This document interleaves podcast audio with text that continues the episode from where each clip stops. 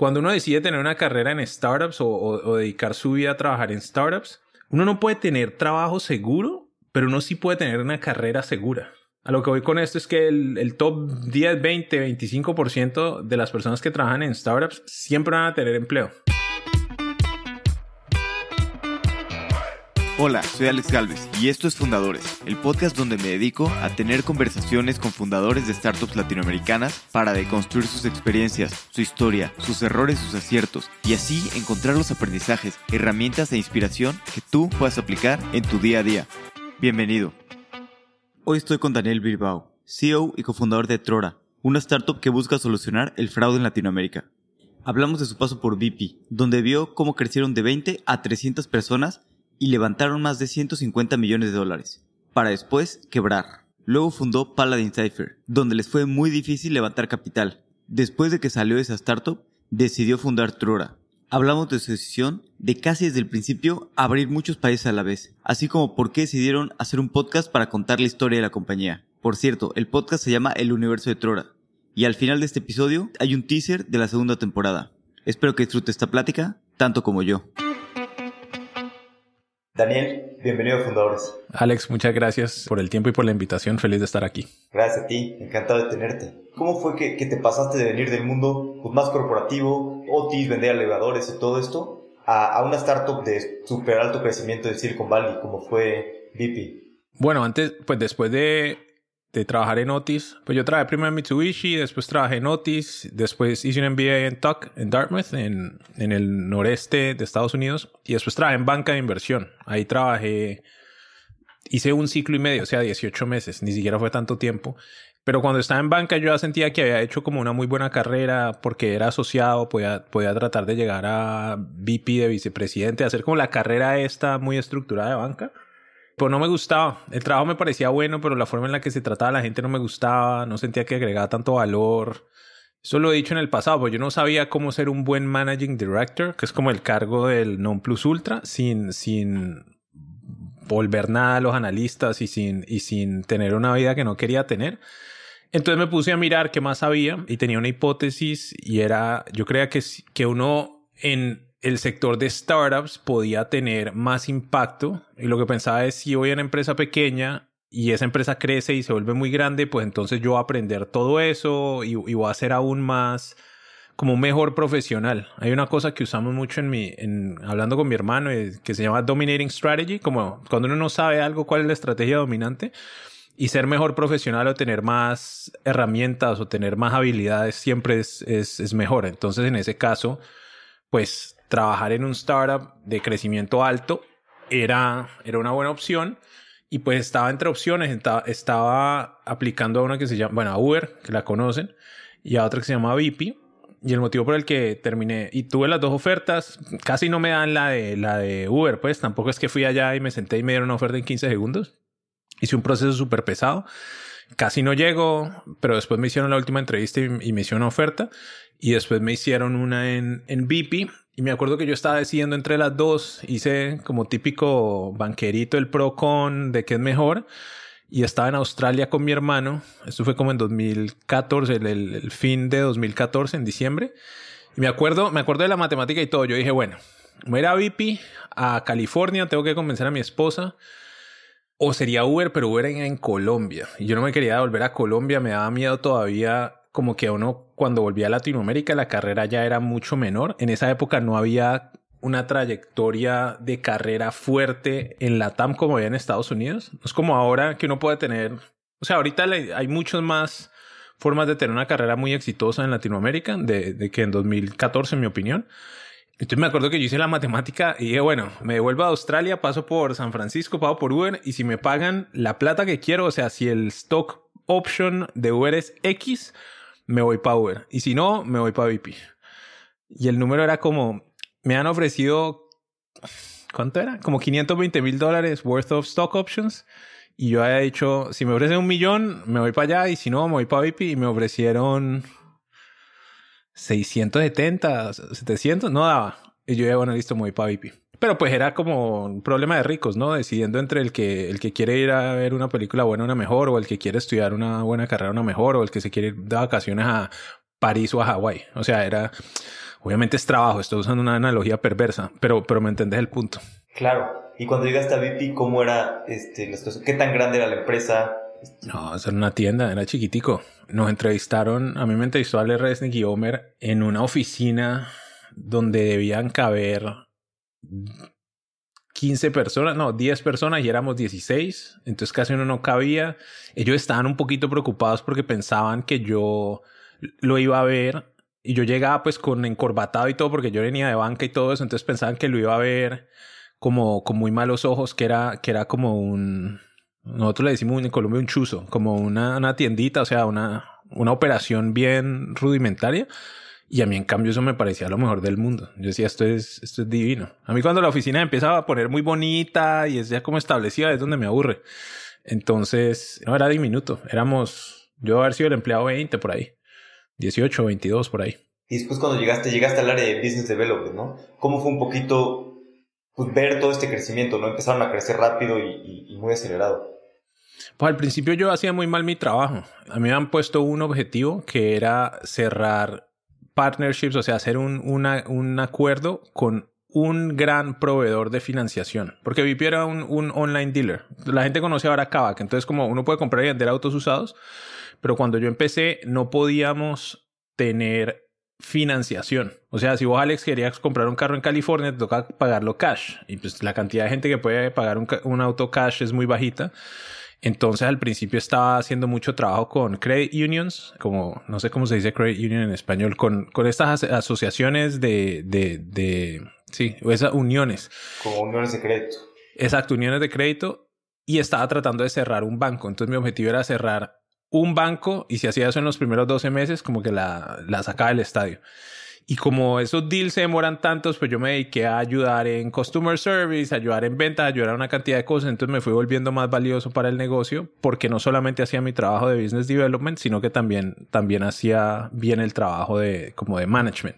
Pero al principio era muy malo. Me demoré como tres meses patinando, patinando, patinando hasta que le encontré la comba al palo y cómo cómo hacer, cómo ayudar a, mover a los bancos más fuerte y que corrieran más y que no fueran tan, tan demorados. Y, ahí fue que, empecé a tener más impacto. ¿Y cómo los convences a los bancos más fuertes? Pues en esa vez en particular, había cuatro bancos y les dije a todos que alguien más ya estaba a punto de cerrar.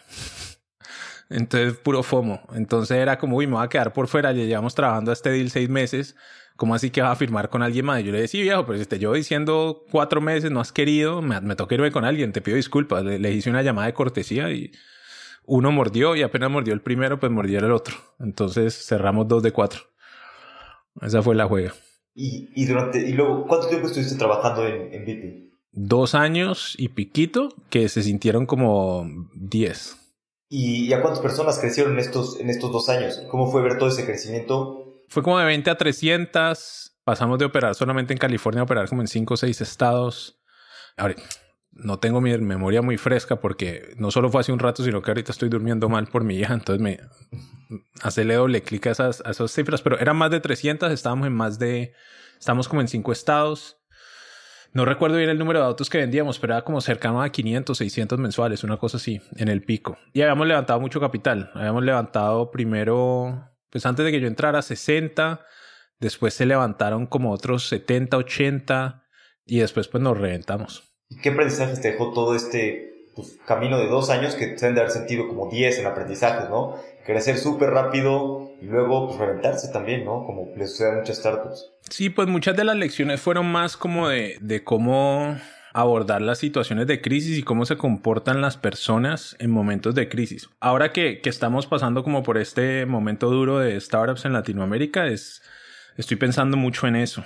Hay varios aprendizajes. El, primera, la primera cosa que aprendí es cómo con una cultura específica la gente puede trabajar como con un norte muy claro. El, el equipo de VP era súper entregado a tratar de lograr que la compañía fuera exitosa. Era casi como un culto. Y era, eso me sorprendía un poco, porque a veces el trabajo no era para nada sexy, ni, o sea, a veces era de lavar y planchar, y aún así toda la gente lo hacía, lo hacía muy bien porque estaban enfocados en misión. otras cosas que aprendí, pues que uno no está hecho de cristal. A uno le tiene miedo mucho a reventarse o a quebrarse, pero cuando ya ha pasado por eso una vez, por más duro que sea, uno, uno ya es más fuertecito. O sea, uno se da cuenta que la cosa no es tan grave. Y algo que dije recientemente que, que me parece el learning más importante es cuando uno decide tener una carrera en startups o, dedicar su vida a trabajar en startups, uno no puede tener trabajo seguro, pero uno sí puede tener una carrera segura. A lo que voy con esto es que el, el, top 10, 20, 25% de las personas que trabajan en startups siempre van a tener empleo. Porque esta no es una industria que se destruye, es una industria que solo crece. Entonces, pensaba Alex en las 10 personas más impresionantes con las que has trabajado, pues te la vas a jalar todo el tiempo que puedas. Entonces, lo que, una historia que me pasó a mí cuando, cuando estaba en VP, eh, nos estábamos reventando, nos llevaron a un, a un cuarto. Bueno, muchachos, nos queda tres semanas de caja, o no, como era? Como seis semanas de caja, vamos a tener que despedir a un tercio del equipo, tenemos que hacer esto aquí al viernes, y con todo y eso, quién sabe si sobrevivamos. Y yo era como, no, esto es una tragedia, juepucha. Después nos iban a adquirir, yo era súper preocupado. Yo dije, no, nos van a, vamos a hacer el ridículo. Nadie nunca me va a volver a contratar, van a decir, estos manes son, o sea, yo tenía mucha vergüenza. Y todo lo contrario, todo lo contrario. El, mí nunca me va a olvidar. Entramos a esa reunión, hubo un anuncio en, en TechCrunch o en Forbes, en una de esas publicaciones, diciendo que estábamos teniendo unos layoffs gigantes y que la empresa está en problemas. Y cuando salí, me acuerdo que tenía más de 100 mensajes de texto en el celular. O sea, literal, ciento y pies. De eso que uno ve tres dígitos y era pura gente preguntándome que cómo estaba, que si estaba bien, que cómo me sentía. O sea, gente preocupada. Y dentro de esos mismos mensajes había gente preguntándome qué iba a hacer, que si quería irme a trabajar con ellos. De mis amigos banqueros que si me quería volver a banca. Yo, puta, prefiero ser de empleado toda mi vida que volverme a eso. Gente que estaba en otros startups, gente que trabaja en industria, mucha, mucha gente. Entonces, ese miedo, ese pánico de aposté por un negocio y el negocio no funcionó y por tanto mi carrera se volvió mierda, eso no es, eso se me quitó ese día. Yo dije, ah, no, uno trabaja duro. Y después, de hecho fue mejor porque todo el grupo de gente que hizo parte de VIP, que eran como 300, de estos había un porcentaje de la, de la parte técnica que eran como 150, 180 y otros 120 de negocios, se volvieron una diáspora en Silicon Valley y yo ya conocía gente en todas partes, en todas partes. y tengo muchos de mis relaciones cercanas con la gente en San Francisco son de ahí. Michelle McClanahan que se fue para Tesla, Michelle Juan que se fue para... ¿En dónde se estaba ella? En, Impossible Foods. Dos, dos muchachos que se fueron para Firm.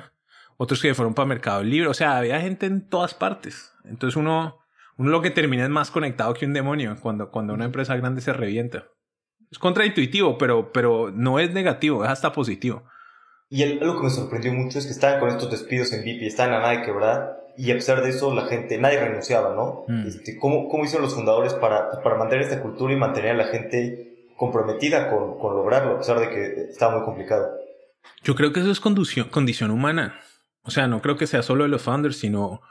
Y esto lo he visto una y otra vez, cuando se tiene una comunicación con el equipo y les dice, hey, estamos a riesgo de morirnos, la cosa está súper grave, necesitamos tu esfuerzo para sobrevivir la gente quiere sobrevivir. La gente no quiere salir a mercado. O sea, ese, ese, uno como fundador tiene un miedo grande ah, la gente se va a ir, va a empezar a buscar trabajo, no sé qué, no sé qué. Y es más, hay una sensación mayor de tenemos un equipo aquí de gente que queremos, apreciamos, nos gusta trabajar juntos, queremos seguir trabajando juntos, hagamos lo posible para que esta cosa salga adelante.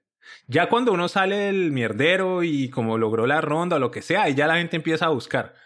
Pero el momento de crisis, cuando la cosa está grave, grave, grave, la gente no se va. Porque le ven un fin a la situación. Si no hacemos esto en dos meses, para afuera. Si no hacemos esto en tres meses, para afuera. Entonces, ese, ¿cómo, cómo lo digo? Es, es, es de uno. Es que cuando uno trabaja en startups y lo hace con misión y todo eso, es el, el, el, el, chuzo es de uno. Entonces uno no quiere que se muera. Nadie quiere que se muera. Entonces la gente trabaja duro y, trabaja más comprometida. Yo creo que es más difícil reclutar a alguien de una empresa que se acaba de morir o que está a punto a tres meses de morirse que de una que, que lleva dos semanas de haber hecho una ronda.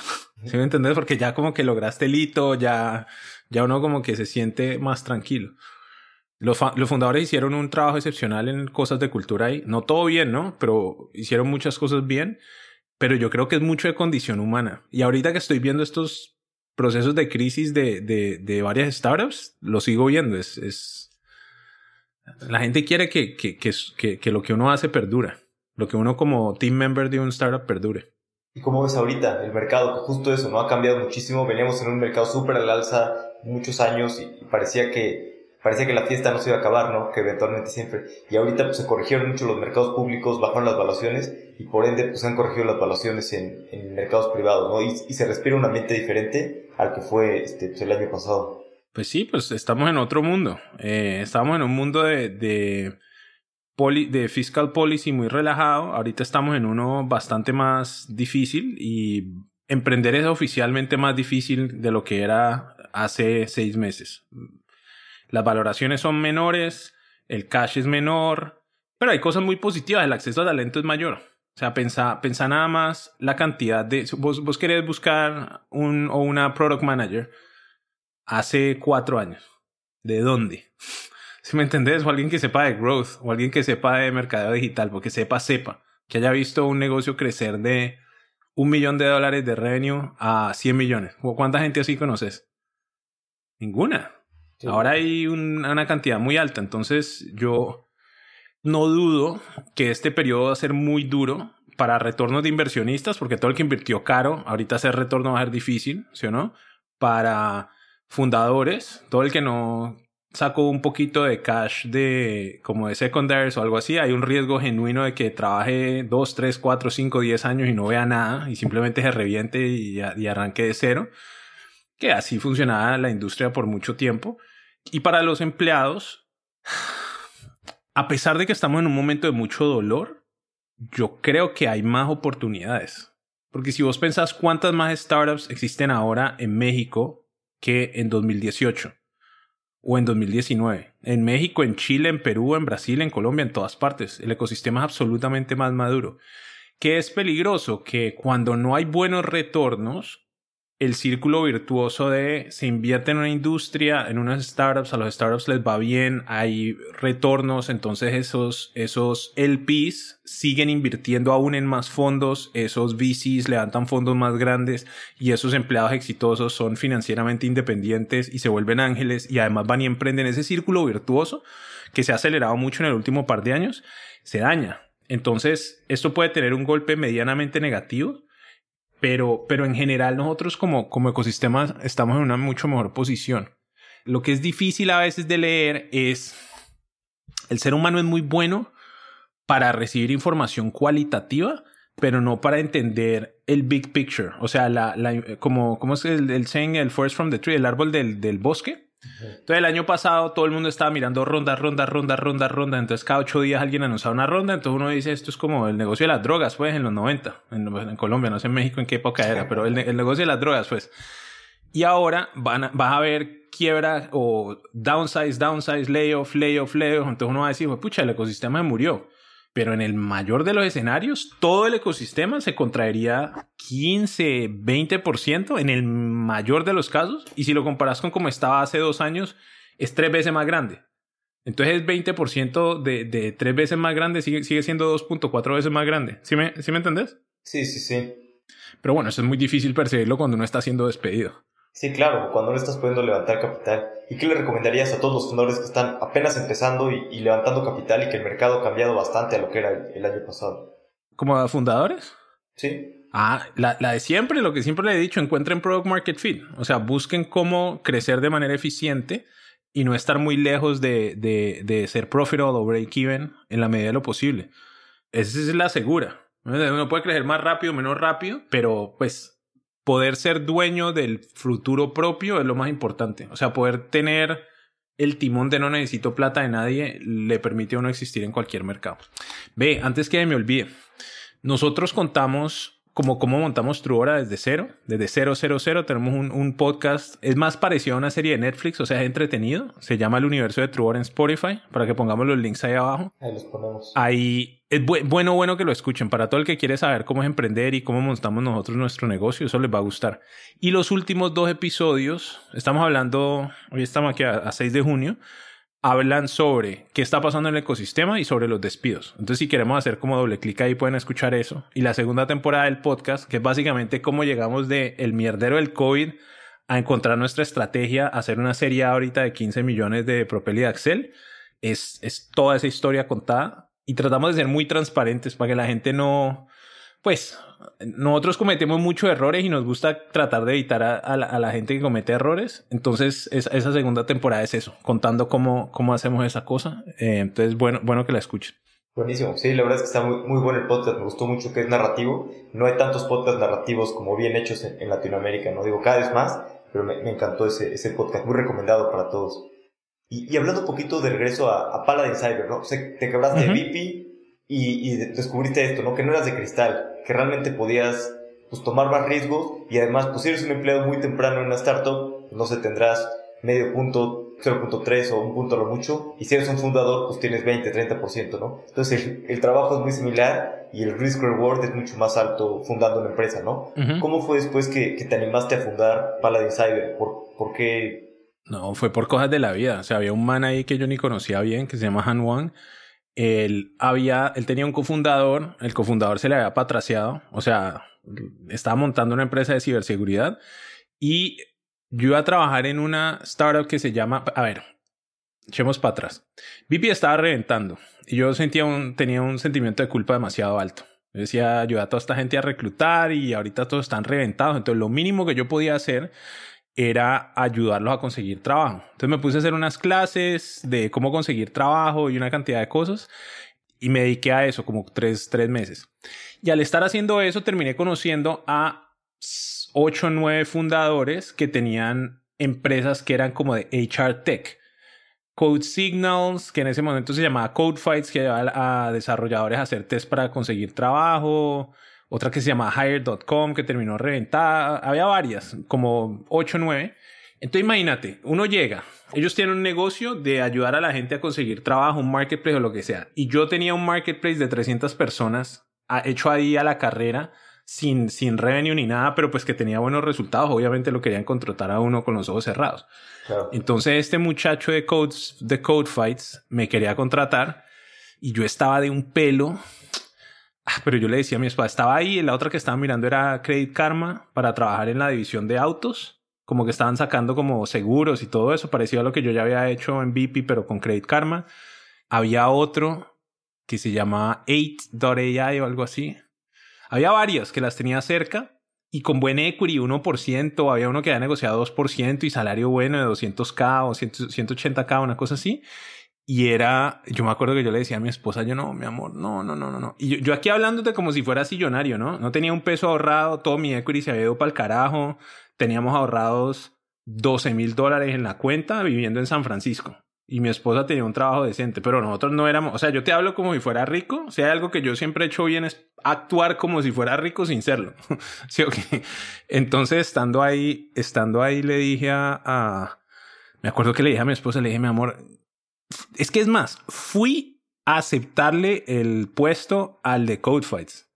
A Tigran se llama. Me fui, me senté con él, me dijo esto es lo que vamos a hacer. Y yo dije, no, marica, yo no puedo hacer esto. Yo no voy a hacer otra vez este rinse and repeat. Yo necesito hacer un startup. Y por la tarde llegué a la reunión con Han. Y me senté con Han y me dice, no, weón, es que tengo una reunión mañana con Axel, con Axel Partners. Yo esta historia no la quiero contar. Me la voy a contar aquí en español, pero después la cuento en esta es una historia que para mí es muy importante. Entonces, ahí te la explico. Y necesito que mi, mi, mi inversionista se llama, se llama Rich Wong. ¿Sí o no? Nosotros adoramos ese man. Ese es un inversionista de Axel que nos eh, lo adoramos. Rich Wong cree que nosotros nos conocimos cuando fuimos a levantar plata de Paladin. Digo, de, de Truora. Pero eso no es verdad. Nosotros nos conocimos porque cuando yo rechacé la oferta con Tigran de Codefights, me senté con Han. Y Han me dijo, ve, weón, tengo una reunión mañana con Axel y no tengo cofundador.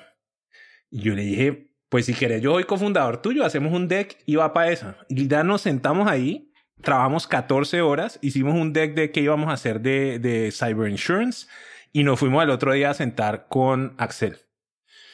Yo no conocía a Han prácticamente nada, me había sentado una vez antes con él trabajé 14 horas, me acuerdo, pa, pa, pa, haciendo decks, como había hecho banca, pues hacer un deck de una huevonada, lo sacamos, fuimos y nos sentamos allá y me acuerdo que estamos en la reunión y yo le decía a, a nosotros presentamos y decimos queremos levantar 2 millones de dólares para hacer este insurance company, no sé qué. Y era como un analista y un asociado y el otro lado nos decían, ve, ¿por qué no levantas cuatro mejor?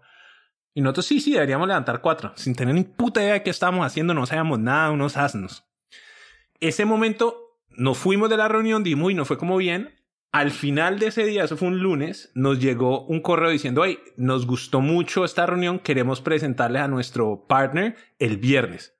Y nosotros dijimos, uy, vámonos de cabeza. Y nos dedicamos a buscar reuniones con un poco de fondos. Martes, miércoles, jueves, viernes todos los días hicimos el ridículo. Solo hicimos el ridículo. O sea, muy malas reuniones, no sabemos qué estamos haciendo, no damos pie con bola, no damos pie con bola. Y después empezamos a tener como el jueves tres reuniones, una buena, una regular y una mala. Cuando nos sentamos el viernes, nos sentamos con Rich Wong. Me senté ahí. Han presentó. Hicimos lo que yo solo puedo llamar como el ridículo. Solo lo puedo llamar el ridículo estábamos tratando de hacer, de, demostrarle cómo se nos había ocurrido cómo con dos estructuras de la compañía hacer una cosa que se llama transfer pricing y básicamente ahorrarnos 10% de impuestos. Como si lo que uno necesita para hacer un buen startup es ahorrarse 10% de impuestos. En vez de go to market, cómo crecer, nosotros hablando de costos como unas huevas. Rich, me acuerdo, nunca me volví me dio un espaldarazo y me dijo, That's a good effort, Daniel. Keep working on it and then come back la, como, sí, bueno, buen intento, después vuelvan. ¿Cómo nos habrá ido de mal que pasaron un año, 18 meses? Estamos pagando por YC con Truora y, y, me acuerdo que conseguimos una reunión con Axel y era con Rich Wong y yo era sentado en la oficina muerto del susto que el man se iba a acordar de mí. Pero muerto del susto nunca se acordó, no sabe, hoy es el día que Rich a nosotros nos ha dado más de 10 millones de inversión de la, de la plata de Truora, es encantado con nosotros, le parecemos súper profesionales y no se acuerda cuando nos conocimos esa vez. Yo todavía estoy esperando a que Truora sea súper, súper exitoso para sentarme enfrente de él y echarle este cuento en inglés para que se totee la risa. A que Rich empiece a contar, yo los conocí en este y yo le digo, no, no, no, eso no es verdad, nos conociste antes cuando estábamos haciendo el ridículo. Esa es la historia. Y no tal lo irresponsable de mí, ¿no? Un man ahí, no lo conocemos, vamos a hacer una startup de cabeza. Ese, ese era el, el, mi deseo de, de, emprender era tan grande que yo con tal de emprender lo hacía con, con Han. Que no es un mal man, era un man impresionante, tenía muy buen background, pero, pero eso es como, como irresponsable. Sí, es como casarse con alguien sin conocerlo, ¿no? Claro, pero pensar la lógica. ¿Sabes cuál era mi lógica? Decía, cyber insurance es un problema. Yo sé hacer negocios. Este man es súper inteligente, la chimba y no puedo hacer un negocio alrededor de este man. Esa era toda mi tesis. Eso era todo. Y la otra cosa que yo pensaba es, ¿no ve uno todos esos estudios de la India que los matrimonios arreglados tienen mejor success case que los que se casan por amor? Todo eso, ese cuento pues de que los matrimonios arreglados no funcionan es mentira. Entonces no me, no me sentía tan mal de hacer eso resultó siendo un problema, ¿no? Nosotros éramos súper disparejos, no nos llevamos bien y yo terminé saliendo de Paladin muy mal, peleando con Han, porque no nos conocíamos. Pero fueron más de dos años, ¿no? Que estuviste en Paladin Cyber y pasaron por YC y, y levantaron capital o les fue, bueno, complicado todo ese proceso. No, pasamos por YC, levantamos capital, pero hicimos el ridículo. Nosotros, nosotros pasamos por YC, ni siquiera presentamos en Demo Day y no teníamos números de nada. Después terminamos levantando de un fondo que se llama Lightbank terminó levantando 4 millones a 8 pre 12 post. Imagínate uno haciendo un seed entregando el 33% del negocio. No teníamos ni idea de qué estábamos haciendo. No, yo era muy bruto, weón. Muy bruto. Para levantar plata e, era perverso, weón. Gracias a Dios uno después aprende, pero uff. Todos los errores que te puedan ocurrir los hicimos. Un asno completo. Y también fue, fue, el cambio bastante drástico, digamos, cómo les fue levantando capital con Paladin y después ya con más experiencia, como decías, no tanto tiempo después, con Trora, ¿no? Levantando capital les fue bastante mejor. Claro, pero es que en Trora teníamos un negocio de verdad. O sea, teníamos revenue, el equipo era bueno y yo ya había aprendido. O sea, me acuerdo que cuando, cuando nosotros nos fue mal en, en, en... Esta historia la estaba contando esta mañana. Nosotros hicimos tan mal trabajo que una vez estamos matándonos para tratar de sacar un pedacito del producto y yo llevaba cinco días sin dormir. Y nos sentamos con un, con un tipo que se llama TX en una reunión y el man me hizo dos preguntas del modelo, como del Excel, y yo estaba tan cansado que yo no sabía qué responder y yo decía gibberish. O sea, el ridículo así que no te puedo imaginar. Y esa vaina fue tan negativa que seis meses después me reuní con otro fondo y el man me decía como, ah, but, but you're smart. I thought like there was this weird thing where you guys couldn't even do math, but that's just not true. Donde el man literal decía, ah, no, es que ustedes tienen reputación de no tener ni idea de qué están haciendo, de no saber hacer matemática, pero veo que no. Imagínate, ahí aprende uno que cuando uno la embarra con un fondo muy feo, perfectamente esa reputación te persigue. No, hicimos el ridículo, o sea, todas las cosas malas que te puedas imaginar las hicimos y por eso fue que después de eso me enfoqué en fundraising. Y si vos me preguntas a mí, yo no soy experto, pero yo sé que más que la gran mayoría de founders, porque dije, jamás me vuelve a pasar esta huevonada, pues de que levanto así de mal, más nunca en la vida vamos a hacer el ridículo así, ni por error. Y después, bueno, ¿por qué decidiste salir de, salir de Paladin? O sea, ¿por qué antes de fundar Trora estabas pensando también fundar un banco o algo así por tu propia parte? O sea, ¿por qué, ¿en qué momento te diste cuenta de que no estaba funcionando y que ya ibas a salir de Paladin? Yo vivía de pelea con Han. Nosotros nos llevamos muy mal. Las expectativas que él tenía de cómo se manejaba un negocio y las mías eran distintas, lo que él valoraba en la gente y yo eran distintas. Pero yo salí echado de Paladin. Yo al principio ya, ya puedo, teníamos un MDA y todo, pero ya sé, ya sé que podemos hablar de esto con calma hubo un día, esto estábamos en el, último mundial, Colombia jugaba con Inglaterra. Y me acuerdo que Colombia perdió por penales en octavo de, final. O sea, hizo gol en el último minuto, empatamos y después perdimos por octavo de final. Ese día Han me sentó y me dijo, se puso de acuerdo con, un, con uno de los board members, con el lead de Lightbank, y me echaron. Pusieron unos pliegos ahí diciendo, estas son todas las cosas que vos haces mal, esto significa que vos un incompetente, entonces necesito que te vayas de la compañía. Echado. Y yo no podía creerlo. Yo era marica, esto, como así? Yo había reclutado la mitad del equipo. Me acuerdo que me fui a la casa. Yo no podía del estrés. Eso y me daba tanta rabia que estaba llorando y le decía a mi esposo, hijo de puta, ¿y cómo es esto? Y un muchacho que yo había traído al equipo era el que me estaba reemplazando, Shin, de, de VIP. O sea, uno de mis, de mis amigos cercanos de VIP estaba entrando a, a, a Paladin a ayudarme. Entonces, pues el man me iba a reemplazar básicamente. Y Shin como, viejo, pues ¿cómo te ayudo? ¿Qué hacemos? Uy, pero eso fue una bendición. Pues yo terminé yo terminé bien porque hicimos un arreglo en el cual el man me había echado, pero después se dio cuenta que la había cagado porque la mitad del equipo me reportaba a mí, teníamos un equipo de Venezuela, un equipo de Colombia y todo esto, entonces que si yo me iba y no trataba de mantener el negocio, el negocio se iba a estallar.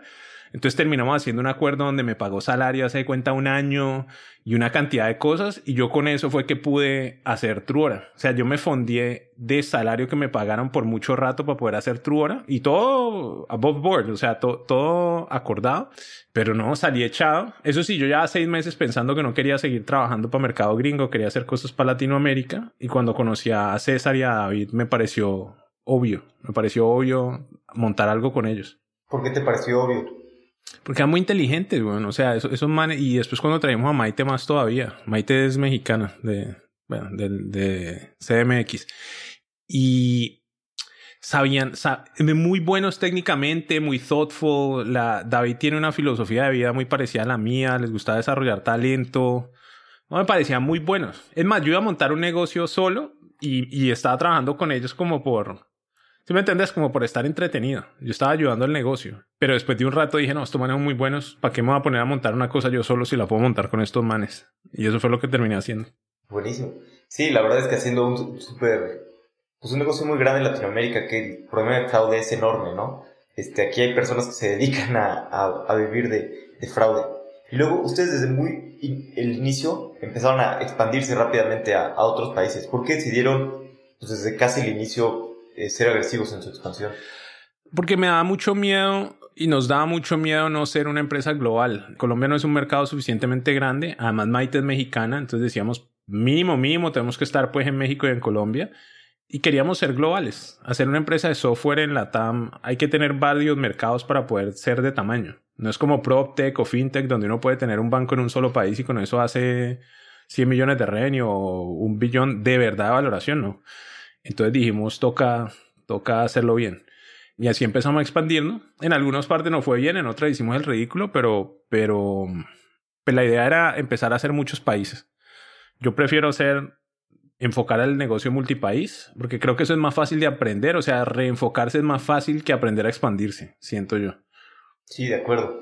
Y algo que me gusta mucho este, pues de, Trora y en general, bueno, tu participación, que estás muy metido en, ayudar al ecosistema, ¿no? Bueno, en el crecimiento, tanto personal como de personas de tu equipo, hay una historia que me gusta mucho, ¿no? Que tenían pues, no tanto dinero y gastaron en llevar a gran parte del equipo a, San Francisco eh, para que creciera, para que vieran como lo que era posible y como cambiar este mindset, ¿no? Desde muy temprano en, en Trora. ¿Cómo fue, o sea, por qué decidieron eso, ¿no? Llevar el equipo a San Francisco cuando iban a gastar de lo que levantaron con YC 150 mil, no sé, pues digamos que 50 mil dólares. Sí, como 50. De los 150 nos gastamos 50, ese fue el número. Pues primero porque íbamos a levantar ya más plata de, los fondos, íbamos a levantar dos o una cosa así. No, ¿sabes cuál es? Es como, ¿cómo explico esto bien? Cuando, hay muchos motivos para hacer un negocio, pero uno que para nosotros era muy importante era un negocio del que uno estuviera orgulloso y tratar de estar orgulloso todo el tiempo. Y recuerdo muy bien los momentos en los que mi ambición fue creciendo.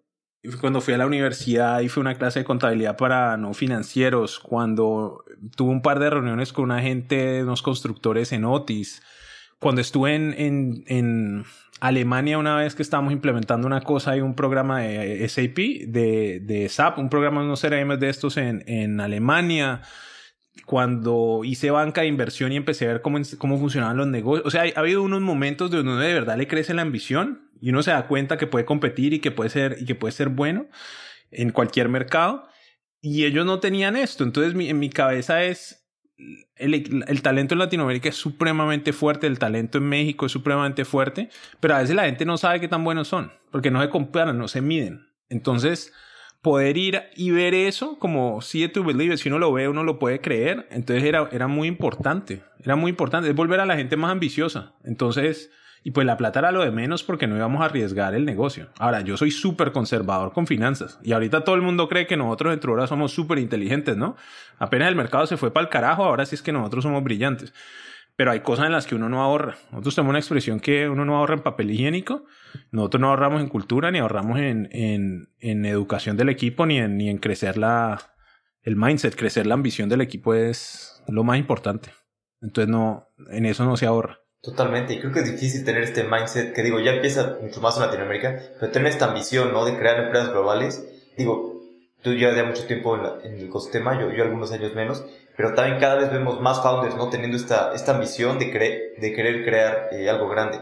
Ustedes, bueno, tú y tu hermano han estado invirtiendo bastante también en, en, pues, diferentes founders en Latinoamérica, apoyando un poco la región. ¿Cómo, ha sido, pues cómo fue esta decisión que empezaron a, a invertir o, o, qué te ha gustado, qué aprendizajes has tenido de, de invertir en otras startups? Bueno, te respondo por partes. ¿Por qué empezamos a hacer esto? porque teníamos amigos que querían montar cosas. Fancho quería montar un negocio, María quería montar un negocio, eh, María de Muni, Fancho de Fluana, Santiago on top, Esteban de Tri y así. Entonces, hay un dicho que nosotros usamos mucho, es once is luck, twice is a process, three times is an expertise. Entonces, la primera es suerte, la segunda un proceso, la tercera una experticia. Entonces, nos fue bien con Fruana y ahí con Muni nos empezó a ir bien y ahí con On Top nos fue súper bien también y ta, ta, ta, ta, ta, y entonces Aina crece es un poquito compulsión. Nosotros creemos mucho en el modelo económico de los startups, de que es una forma de, solucionar problemas. Y nos ha gustado muchísimo. A mí me encanta. Yo he enamorado de los fundadores y las fundadoras. A mí me parece que es el mejor plan que uno puede estar como tratando de ayudar a la gente a hacer sus, sus negocios. Y nos ha ido muy bien, gracias a Dios.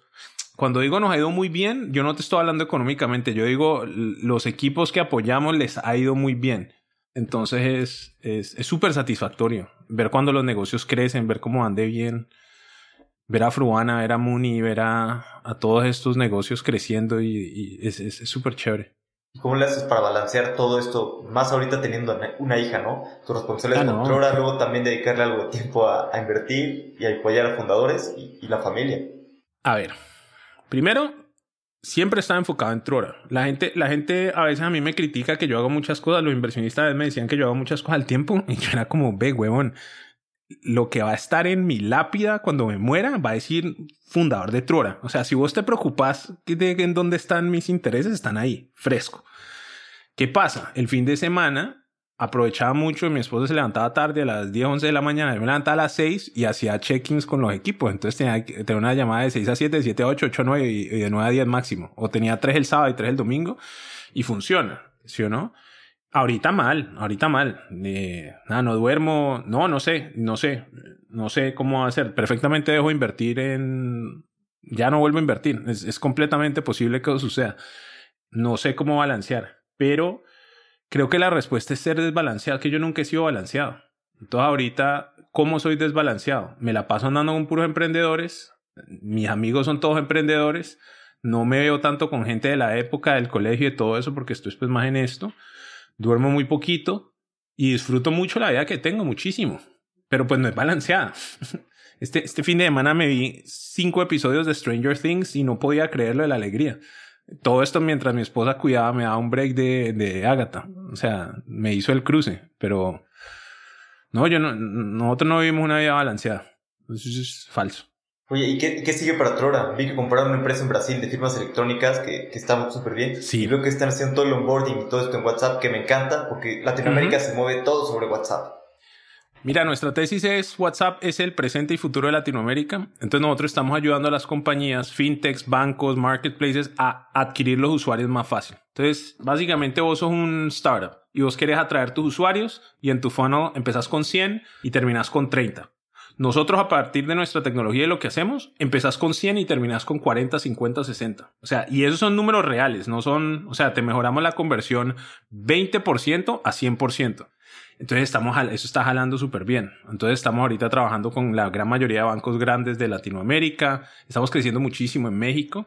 Y estamos muy contentos, muy, muy, muy contentos. Estas son las épocas duras para muchos en, en, en la Tampa, nosotros en las maduras. Nosotros remamos todo el año pasado y vamos creciendo bien.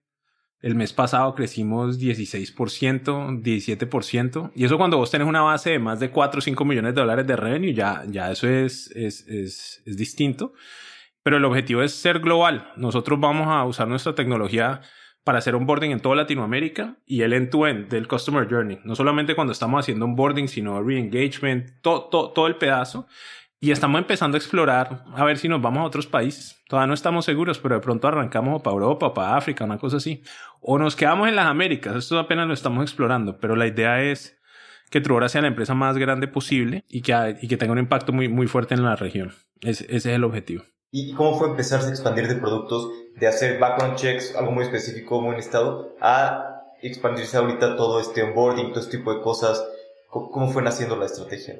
Pues nosotros hicimos toda la tecnología de background checks por dos años y pico, pero después nos, nos movemos a identidad digital. Identidad digital es, es tener una tarjeta de crédito y querés sacarla y tenés que hacer una validación de cara, un, un test de vida, todo este tipo de cosas. O sea, asegurarse que la persona es quien dice ser quien es. Entonces nosotros desarrollamos toda esa tecnología para Chile, México, Perú, Brasil, Colombia, Costa Rica, o sea, para varios países. Entonces ya no estamos solo en background checks, sino en identidad digital y después lo que decidimos fue poner todas esas herramientas dentro de WhatsApp. Entonces, la nueva estrategia es como una evolución de, de lo mismo. Y lo hicimos a partir de oír a los, a los usuarios, de ver qué era lo que necesitaban, asegurarnos que, que, de verdad funcionara. O sea, si hubo un fundador de fintech y necesitan más usuarios, yo te puedo mirar a los ojos y decir, trabaja con nosotros, hacemos un piloto de 15 días y te va a mostrar sin lugar a dudas que adquirir mejor usuarios. Más usuarios a un CAC más barato. ¿Quién, quién no va a querer hacer eso? Claro. ¿Sí o no? Entonces, por eso es que estamos creciendo también y está, y está jalando también el producto. Remar, weón, la respuesta es remar hasta encontrar Product Market Fit. Remar y remar y remar y remar hasta encontrar qué es la propuesta de valor que de verdad le soluciona la vida a los, a los clientes. Claro, y ha sido una evolución natural, ¿no? De lo que te están pidiendo los clientes y lo que ves que funciona mucho más y, y les agregas más valor. Pues, natural desde afuera, desde adentro eso es peleas y remadas y no sé qué. Ahorita pongamos al, al, en algún momento al principio de, de este episodio, por favor, poner un clip de la segunda temporada del podcast de Truora. Vas a ver que el clip es Maite, mi cofundadora, que es la head de product, la, la CPO, la Chief Product Officer y yo peleando. Literal peleando. De ella quiere ir para un lado, yo quiero ir para el otro. Ella está tratando de asegurarnos que hagamos las cosas con calidad. Yo quiero sacarlo rápido. O sea, es, es, esas tensiones que vos decís una evolución natural es anything but. Es confrontación y pelea y tensión hasta que resolvemos. Y en este tipo de, de tensiones, de confrontación, ¿cómo, pues, ¿cómo resuelven, cómo deciden? O igual cuando tú te querías expandir en más países y Maite quería enfocarse pues, en, en, profundizar más en esos países, ¿Cómo toman estas decisiones? Pues depende, a veces bien, a veces mal. Nosotros tenemos una división de roles. Tratamos de tener un, un, un approach que se llama disagree and commit. O sea, uno expresa honestamente los desacuerdos, pero cuando decimos esto es lo que vamos a hacer, pues para allá nos casamos.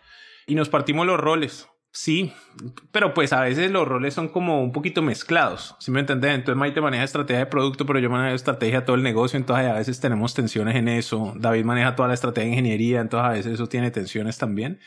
Pero pues lo más importante es como tener una buena metodología, saber que todos estamos jalando para el mismo lado y el principio de buena fe. Como si uno tiene que todos estamos tratando de hacer lo mismo, entonces uno lo que está es como testeando hay una, hay una regla que usamos mucho que significa que tengo que creer, como qué tengo que creer para que esto sea una buena idea o para que esto pueda funcionar o para que esto no. Entonces, en vez de, si vos y yo estamos peleando, no, es que deberíamos abrir, eh, eh, no sé, Francia. No, es que deberíamos abrir eh, Alemania. Yo qué sé, me estoy inventando esto. Pues vos tenés unas razones por las cuales crees que es Francia, yo tengo unas por las cuales es Alemania, y en vez de pelear de si vos tenés la razón o yo, preguntamos, ¿qué tengo que creer para que sea mejor Francia? ¿Qué tengo que creer para que sea mejor Alemania? Y después empezamos a ver cómo podemos testear si esas suposiciones son verdad. Y a veces vas a tener la información, otras veces no. Pero por lo menos es una, es una discusión sobre hechos y supuestos, no, no personal. De, de... ¿Sí, sí, me explico? Claro, sí, sí, sí. Sí, ya después, sí, estableces como las bases y ya testeas, ¿no? Y ya la data dirá realmente hacia dónde ir pues cuando se puede, ¿no? A veces es sin data. Yo hago muy, yo tomo muchas decisiones sin data. Eso Maite se enloquece, emputa conmigo muchísimo porque hay muchas decisiones que tomo o porque estoy viendo muchas cosas en el mercado y no las sé verbalizar, entonces le toca como fe o porque creo, sin, sin mucho criterio. ¿Cómo qué? ¿Te acuerdas algo reciente? El podcast. A mí me parece que el podcast es de lejos la mejor, la mejor herramienta. Yo me acuerdo la primera vez que hagamos un podcast es como ¿Para qué putas, weón? O sea, ¿cómo una historia contando cómo nacieron sirve para nada?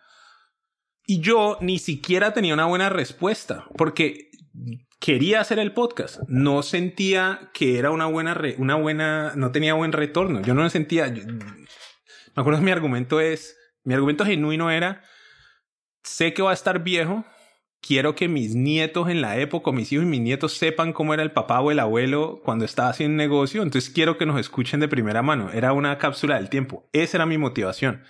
De pronto la gente lo escucha y si la gente lo escucha buenísimo, pues no me importa. Y era barato, nos habían cobrado súper poquito pues por el, por el podcast y era mucho trabajo, pero era trabajo bueno. Ahora es la mejor herramienta de recruiting que tenemos. Funciona como los dioses. O sea, la gente lo escucha y quiere trabajar con nosotros o no quiere trabajar con nosotros. Entonces es, es, divino. Nos ayuda con consecución de clientes porque la gente entiende que somos honestos, que es lo que estamos tratando de hacer. Entonces un cliente potencial cuando escucha el podcast es como, ah, ok, entiendo con quién estoy trabajando. Entonces nos ayuda mucho y nos da mucho orgullo interno. Al equipo le da orgullo, le, le gusta escucharlo, eh, nos sirve para el onboarding. Hay un poco de cosas súper positivas pero pues no fue la motivación, si me entendés, fue una, una decisión a la loca. Es loco. Eh, y ahora la segunda temporada, pues ya obviamente le tienen fe y entonces todo el mundo le cree y entonces chévere y no sé qué, pero en su momento no, era, era, era un error.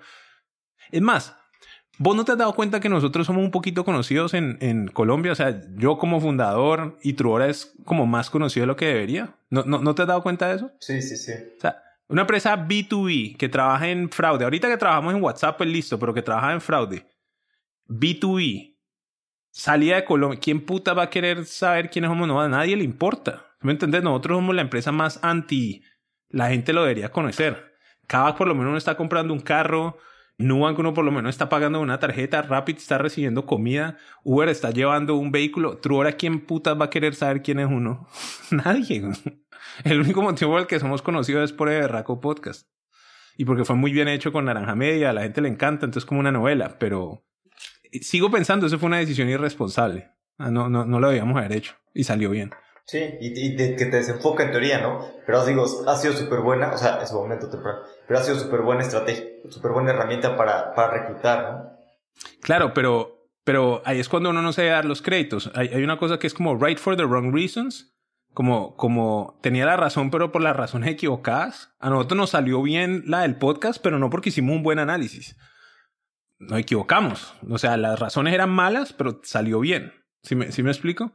Es como cuando alguien compra una casa que porque, que porque cree que van a hacer una vía al lado y eso va a valorizar y no hacen la vía pero encuentra petróleo.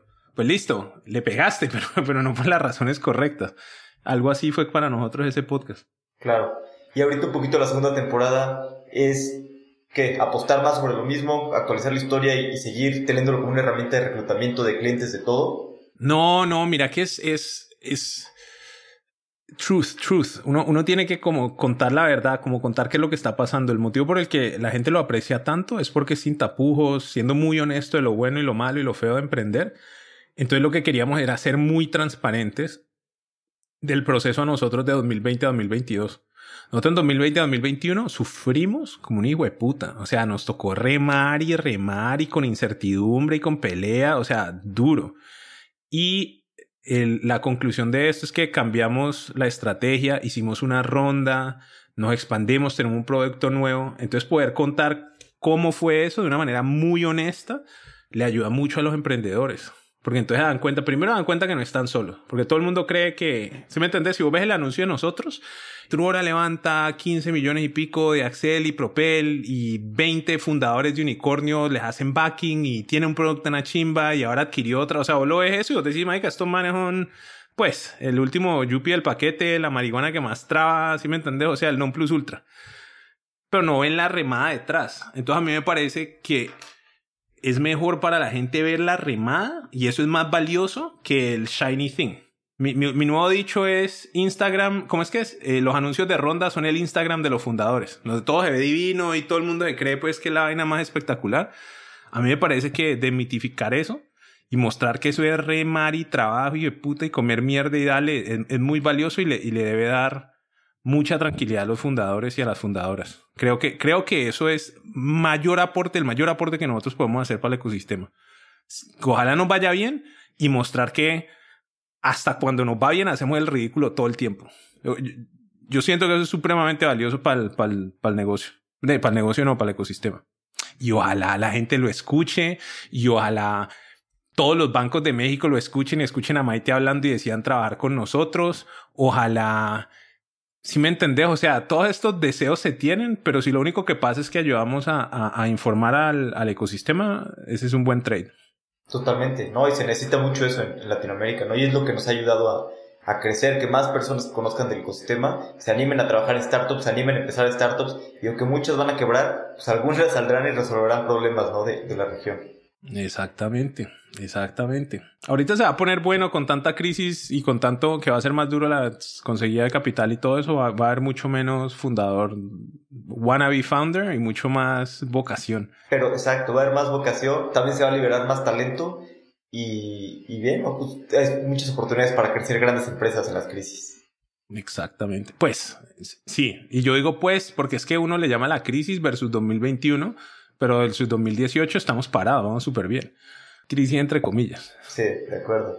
Este, bueno, pues vamos a pasar a la última parte, que son las preguntas finales, preguntas de reflexión. Las preguntas son cortas, las respuestas pues, como tú quieras. Ok. ¿Algún libro que te guste recomendar? El mismo de siempre. Eh, Mindset. No, ¿cómo es que se llama? Si es como me nota que no he dormido nada. Espérate, lo busco. Sí, Mindset, Growth Mindset de Carol Dweck. Carol Dweck, ese es C-A-R-O-L-D-W-S-K. El otro es Grit de Angela Duckworth. Es uno de resiliencia, el otro de cómo puede crecer uno la, la capacidad mental, o sea, no, no, tener una mentalidad fija, sino de constante crecimiento. Y qué más, no, oye, el podcast de nosotros es súper bueno, es súper motivante, de verdad, o sea, de verdad. A mí me cuesta mucho hablar de cosas que hemos hecho sin miedo de sonar como charlatán. Yo tengo mucho miedo a ser un charlatán, ¿se me entiende? Entonces cuando recomiendo una cosa que nosotros hayamos hecho como muy positivas porque es muy buena. Entonces harían las tres cosas. Grit de Angela Worth, Growth Mindset de, de Carol Dweck y el podcast de Truora. Se llama El Universo de Truora en Spotify o en Apple. Buenísimo.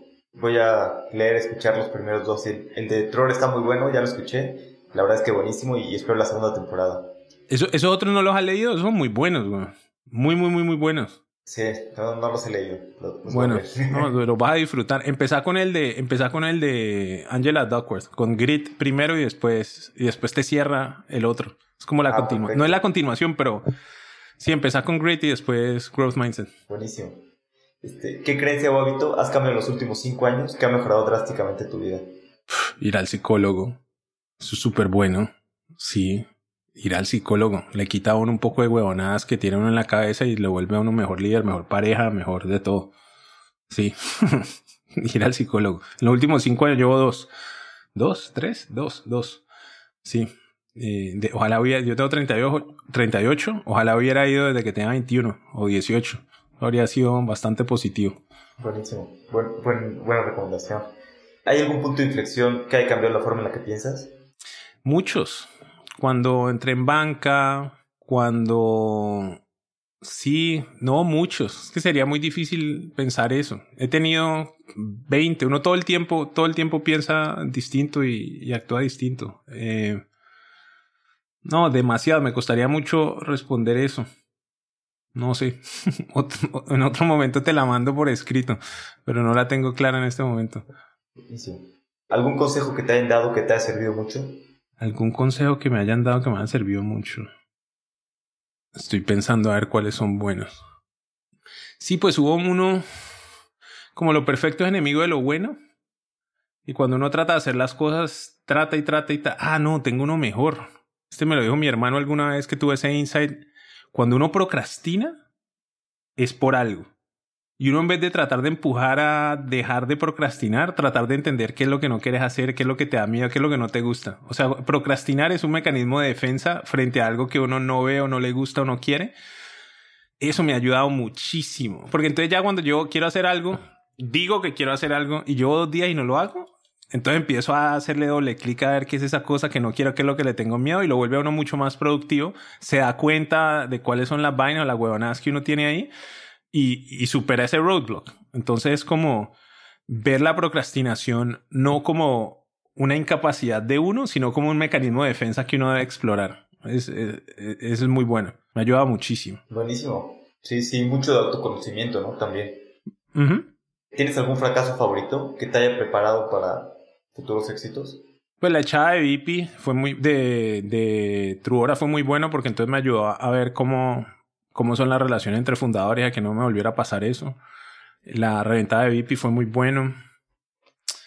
No mucho. Pues que, bueno, la cantidad de fracasos que nosotros hemos tenido, todas las que quieras. No, todo, de todos uno aprende. Cada que uno algo no le sale bien, uno debería aprender. Uno se siente y reflexiona y piensa y trata de hacerlo mejor la próxima y, ya. Y no lo, y no lo seguís llevando toda tu vida, sino haces como, ¿cómo se llama esta, este pescadito de Disney? Eh, Dory. Haces como Dory, te olvida. Ya, hiciste la reflexión, te acordás de la reflexión, te olvidas del fracaso y para adelante. No más. Buenísimo. Daniel, pues, pues muchas gracias por, por, por, tiempo. ¿Hay algo más que le quieras este, comentar a la audiencia? ¿Cuál es la mejor manera de contactarte? Eh, no sé, LinkedIn bueno, además de que escuchen el Universo de Trora, obviamente. Sí, no, link, LinkedIn, me pueden seguir el Universo de Trora y en Twitter, pongamos la, la, el, el Twitter que tengo ahí es de Bilbao, de, B I L B A O, pero pongámoslo ahí en el, en los comentarios del, del episodio. Sí. Entonces ahí les pongo mi, mi, mi LinkedIn ya tiene el máximo de conexiones, entonces me pueden follow, pero casi no puedo aceptar pero el Twitter sí funciona. Buenísimo. Pues muchas gracias por tu tiempo. La verdad es que, que impresionado con lo que ha construido en Trora y estoy seguro que apenas es el inicio de un largo camino de, que van a seguir construyendo en Latinoamérica. Ojalá, ojalá. Ojalá en años cuando vean esto digan, uy, sí, cuando Trora era chiquitico. Ojalá. No, cuando Trora estaba dos años de reventarse. Sería muy grave. Pero bueno, súper. Alex, muchas gracias por el tiempo. Te gustó el episodio, por favor califícanos con 5 estrellas en Spotify. Y si quieres saber más de la historia de Trora, puedes escuchar el podcast El Universo de Trora. La verdad, está muy bueno. Aquí te dejo un pequeño adelanto de la segunda temporada. Espero que lo disfrutes. En medio de todo esto, en Trora comienza a aparecer algo muy recurrente que podríamos llamar... Las múltiples ideas de Daniel. Mira, yo me paso todo el día pensando cómo puta hacemos para que esta vaina sea gigante. Y hay mucho del trabajo que es hacer y que uno tiene que hacer bien. Pero hay otro trabajo que es el más horrible, que es pensar. Y uno tiene que pensar y descartar y descartar y descartar. Y claro, para descartar y descartar y descartar, pues uno tiene que probar esas ideas. Hicimos N mil cosas, todo lo que se te ocurra de permisos de vacunación. Que si un banco para Gitsters, por ejemplo, contrato con Cámara de Comercio. Las de multas, me acuerdo, perfecto. Que si nos enfocamos bien en el sector de, telo, de, pues, de telco, eh, comunicaciones. El futuro va a ser la identidad digital de Colombia y vamos a hacer como Estonia, entonces lo vamos a hacer nosotros.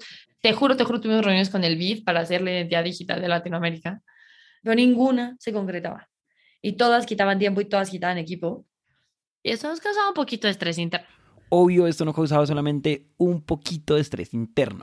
De hecho, para que se hagan una idea, solamente cinco minutos después de decir... Causaba un poquito de estrés interno. Pasó esto. ¿Pero ¿Hay un día en especial o hay alguna historia en especial como que tú digas, lo quiero matar?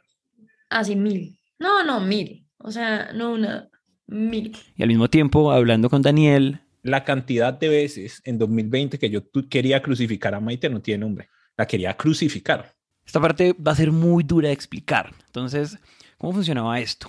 Daniel tenía una idea y quería probarla, y entonces necesitaba recursos, es decir, gente, casi siempre ingenieros. Y nosotros teníamos un equipo extremadamente metódico, extremadamente organizado con procesos. Y pues la forma en la que Daniel quería probar esas ideas, digamos que no respondía a esa forma particular de trabajar. Entonces el equipo no estaba acostumbrado, y a la fecha no lo está, a tomar decisiones cambiantes todo el día, a todas horas. Entonces ahí es donde se nos rompía muchísimo la cadena, porque entonces era muy frustrante para todos, era una mierda. Era, le dedicabas muchísimo tiempo a algo, la gente no dormía para algo que no salía, o para algo que nadie nunca impulsaba después del otro lado y tampoco se manejaba esa comunicación. Entonces el equipo renunciaba y era como, ¿yo para qué trabajé tantas horas para algo que no entiendo? Y renunciaban ingenieros. Y que te renuncien ingenieros cuando estás en una guerra de, de tech, it's not good. PMs también. O sea, se quemaba mucha gente porque eran formas de operar muy distintas. Esto que acabamos de escuchar tiene varias versiones. O bueno, la verdad, versiones no, tiene varias opiniones que obviamente se traducían en peleas. Entonces, por ejemplo, Maite pensaba que... Todos los proyectos se movían por un hunch. Ojo, un hunch es como una corazonada. Entonces, todo era igual de buena idea. Entonces, Daniel diría que sí. A veces yo no tengo insights claros, sino corazonadas. Eso es verdad. Pero también que... Es que yo estoy hablando con 20 founders, estoy en el mercado todo el tiempo, me la paso mirando todo lo que hay en la calle y al ver todas esas cosas llego a una conclusión y digo una frase. Vos ves un hunch, yo lo que veo son horas y horas y horas de trabajo, ¿sí me entendés? ¿Qué, hacía yo mal? Yo no verbalizaba todo el contexto que tenía, ¿sí o qué? Entonces yo hablo como con una seguridad de que yo estoy seguro, seguro que esta vaina va a funcionar. Yo no es que sea más inteligente, es que yo tengo más contexto. Yo hablo con más clientes, hablo con más usuarios, hablo con otros founders, estoy en cinco juntas, me la paso hablando con todo el mundo y su mamá, pero yo tengo mucho contexto. Y entonces Maite puede decir que... Tú has escuchado a Daniel, Daniel le vende hielo en esquema, o sea... Entonces los convencía a todos que todo era súper buena idea.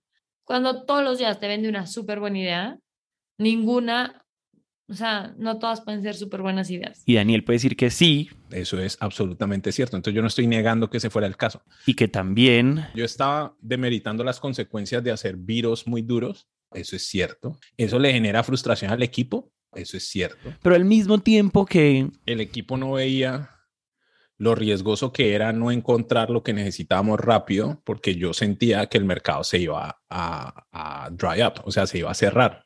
Y cuando se cierra el mercado, pues uno no puede levantar de la misma manera y todo ese cuento.